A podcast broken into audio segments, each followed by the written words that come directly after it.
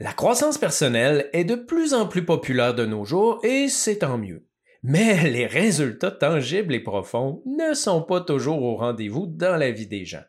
Dans cet épisode, je t'expose les trois étapes d'une croissance personnelle concrète et comment mesurer les résultats. Bienvenue dans Hypnoconscience.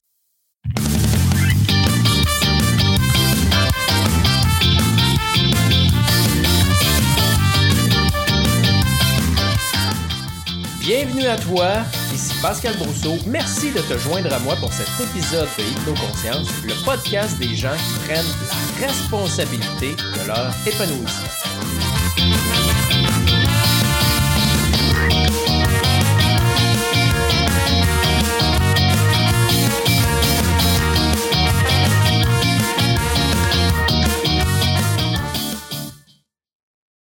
Pour faire de la croissance personnelle depuis au moins 25 ans, ben, je peux t'affirmer que les résultats réels ne sont définitivement pas toujours au rendez-vous. Il peut y avoir plusieurs raisons à ça, euh, une mauvaise attitude, une mauvaise technique, une mauvaise information, euh, un manque de discipline ou de persévérance, etc.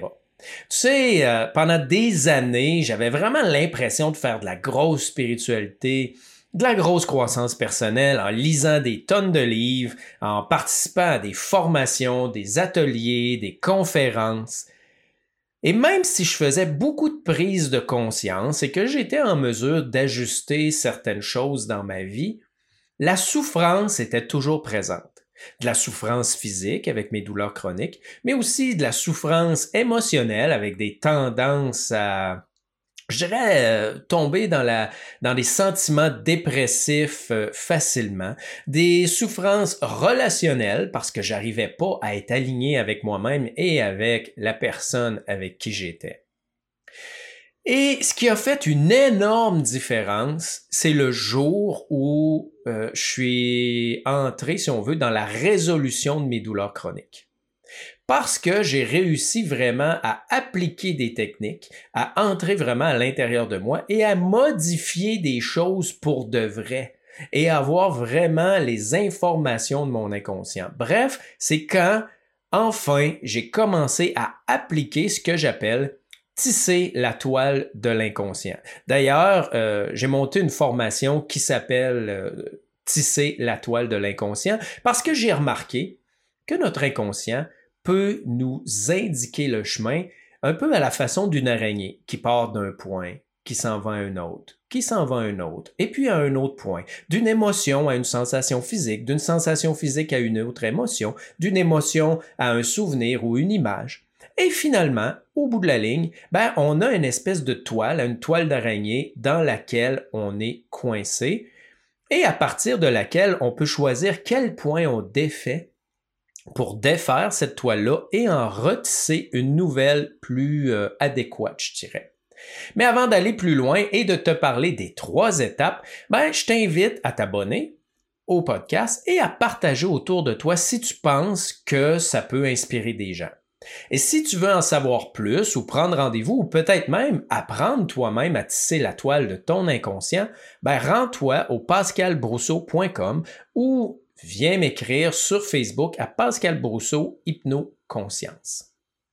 Donc, sans plus tarder, l'étape 1 pour une croissance personnelle efficace, ben, c'est la connaissance. Et ça, tout le monde le sait. Il y a énormément de gens qui font euh, de l'apprentissage personnel, de la connaissance personnelle. Et je dirais que 90% facilement des gens sont coincés là, malheureusement. Sont coincés dans les livres, les formations, les ateliers, la tête est remplie, le mental est rempli de connaissances, mais dans les faits, ça change rien dans leur vie. Même des fois, on regarde leur vie, puis ils nous font la morale, puis on se dit, eh là là, sa vie a tellement l'air tout croche, et pourtant, cette personne-là connaît toutes les informations pour faire quelque chose, mais définitivement, il n'y a rien qui a changé. Vous savez, je compare souvent l'inconscient à un éléphant et le conscient à une fourmi qui marche sur l'éléphant. Ben, même si la fourmi, elle a plein de connaissances, même si la fourmi, avec plein de détermination et de volonté, elle décide d'aller à droite, Ben, si l'éléphant va à gauche, ben, c'est plate, mais la fourmi, elle va à gauche aussi. Et ce qui arrive à ce moment-là, ben, c'est qu'on reste dans la même souffrance parce que je le dis toujours, savoir ne suffit pas. Le problème du savoir, ben, en fait, il y en a plusieurs. De un, c'est que ça crée un ego spirituel. Souvent, plus l'ego spirituel est élevé, moins les gens vont arriver à intégrer parce qu'ils sont convaincus d'avoir atteint un état satisfaisant. La dépendance affective, par exemple, on peut savoir qu'on est dépendant affectif, on peut savoir quel est notre problème et finalement, émotionnellement, être toujours pris et coincé dans la dépendance affective et faire des choix en fonction de cette émotion-là. Les pervers narcissiques, c'est euh, euh, un bel exemple aussi.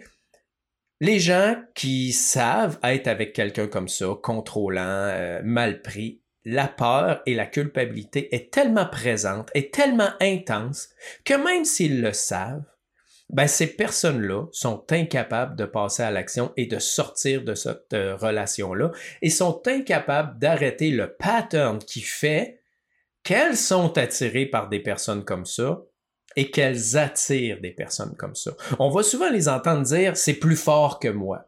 Hein, c'est la même chose, par exemple, avec l'alcool ou les autres addictions. On le sait que c'est pas bon. On le sait qu'on a un problème. On le sait que manger de la malbouffe, c'est pas bon. On le sait qu'on devrait faire plus de sport.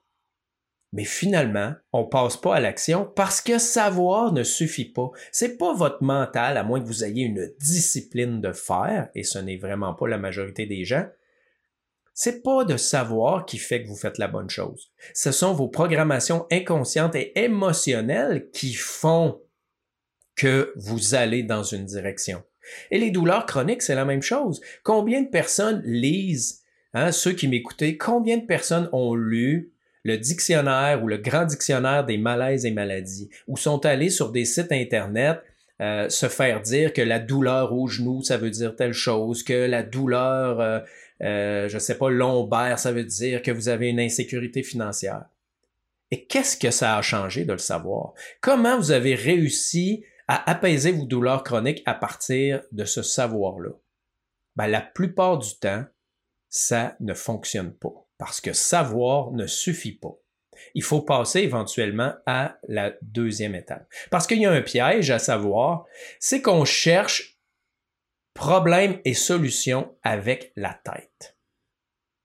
Et lorsqu'on cherche avec la tête, ben on est pris dans le mental. On est pris euh, dans une espèce de conception, d'analyse, de rationalisation qui, au bout du compte, ne change absolument rien. Et c'est ça que j'ai voulu changer avec ma formation Tisser la toile de l'inconscient. L'objectif est d'amener les gens à se reconnecter au corps, aux émotions, pour avoir accès à leur inconscient. Parce que pour moi, c'est une trinité. Corps, émotion et inconscient, ça fonctionne ensemble et il faut absolument tasser le mental qui veut absolument comprendre, analyser, rationaliser parce qu'il n'y a pas de transformation réelle et d'information réelle. Euh, comme disait mon prof d'hypnose, si le mental était si intelligent, on n'aurait pas tous ces problèmes-là dans nos vies et sur la planète. Donc, c'est pour ça qu'une fois qu'on a atteint un certain niveau de connaissance, ben, c'est important de passer à la deuxième étape, qui est l'étape de l'intégration. L'intégration, ça se fait via l'inconscient, par soit des états modifiés de conscience, ou ça se fait par la pratique et l'expérimentation. C'est pour ça que les TCC, les thérapies cognitivo-comportementales, sont efficaces, particulièrement parce qu'il y a le comportemental dedans. Lorsqu'on agit d'une façon à répétition, ben, on reprogramme notre cerveau, on reprogramme notre inconscient. La répétition d'actions concrètes crée des transformations.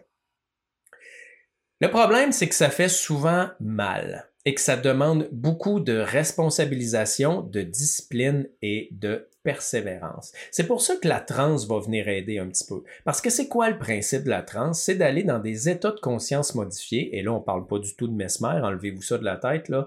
On parle des états de transe légère, en onde alpha, comme une méditation, parce que, particulièrement dans cet état-là, le cerveau ne fait pas la différence entre ce qu'on imagine et ce qu'on vit réellement.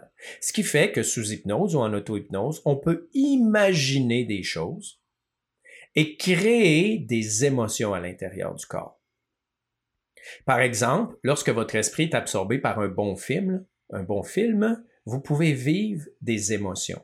Lorsque votre esprit est absorbé par un bon livre, vous vous trouvez à imaginer l'histoire que vous lisez, eh bien, vous pouvez vivre des émotions aussi à travers tout ça. Eh bien, c'est exactement le même principe. Et comme je disais, ben, c'est quand même beaucoup plus difficile d'intégrer et en général, ça fait mal. Et ça, c'est une des raisons pourquoi Lorsque les gens entrent dans l'intégration, ils vont sortir de l'intégration trop rapidement avant que le processus soit terminé. Parce que c'est trop souffrant. Donc, ils commencent et finalement, c'est difficile et ils abandonnent. Il y a une deuxième raison qui fait que les gens iront pas jusqu'au bout de l'intégration aussi. C'est lorsqu'ils commencent à avoir des résultats. Ils sont tellement contents d'obtenir des résultats concrets, je vais expliquer un petit peu plus loin comment on mesure ces résultats concrets-là, que sont convaincus d'avoir fait ce qu'il y avait à faire et ils abandonnent, mais avant d'avoir été jusqu'au bout. C'est ce que j'appelle sortir la tête de l'eau, mais ne pas atteindre la rive. Donc, on est encore dans l'eau et éventuellement, on va caler encore et on va être encore pris dans cette problématique-là. Mais lorsqu'on arrive au bout du processus d'intégration, ben, on tombe dans l'étape 3 que dans une formation, ils appelaient l'illumination. Bien sûr, l'illumination aussi, je ne vous parle pas de l'illumination euh, totale ou l'espèce d'illumination qui fait que euh, on est éveillé. Non, je vous parle d'une petite illumination, c'est-à-dire un bien-être, une sensation d'intégration profonde, une espèce d'appréciation des résultats, une appréciation incroyable du nouvel état qu'on a atteint, que ce soit à cause physiquement, comme moi quand j'ai réglé ou apaisé des douleurs chroniques, ben, je peux vous dire que pendant plusieurs semaines, j'étais littéralement sur un nuage. Euh, comme je le dis souvent, les gens qui n'ont pas de douleur ne savent pas à quel point ils sont bien, à quel point ils sont heureux, à quel point c'est agréable d'être en santé. Donc, pendant plusieurs semaines, j'ai flotté. Hein, j'ai été dans l'illumination de cette sensation-là. Ça peut être pareil au niveau émotionnel, ça peut être pareil au niveau relationnel. En fait, on apprécie cette différence-là comme si on ne se reconnaissait plus et c'est extrêmement agréable. Et d'ailleurs, ne pas se reconnaître, c'est une des façons de mesurer qu'on a une intégration, une intégration qui est réelle, qui est concrète et qui est profonde. Alors, je vous les nomme ces trois, euh, ces trois barèmes-là que moi j'ai remarqué qui, pour moi, démontrent vraiment que ce qu'on fait apporte des changements réels et qu'on n'est pas dans l'illusion ou dans les faux espoirs. Premièrement, changement dans le corps. Changement dans le corps, je veux dire, est-ce que j'ai des douleurs qui ont disparu? Est-ce que euh, ma posture a changé? Est-ce que j'ai une maladie qui s'est apaisée ou qui a disparu? Est-ce que ma digestion s'est améliorée? Est-ce que mon sommeil tout à coup est beaucoup meilleur, plus profond, plus réparateur? Alors, il y a des changements réels dans le corps. La deuxième chose, comme je disais, c'est quand on est surpris de nos propres réactions. On vit une situation, puis on se dit, eh, habituellement, dans cette situation-là, j'aurais fui, j'aurais pleuré, j'aurais été en colère. Et aujourd'hui, ça me fait rien. Je vis ça et j'ai absolument aucune réaction émotive ou ce n'est pas la même réaction émotive que d'habitude. Et la troisième chose, ben, c'est les autres les autres remarquent un changement. Les autres se disent, mon Dieu, mais qu'est-ce qui se passe avec elle? Euh, je la reconnais plus, elle a changé, c'est plus la même. Ça, ça veut dire que vos réactions, votre vibration, votre tempérament est différent et les autres le remarquent.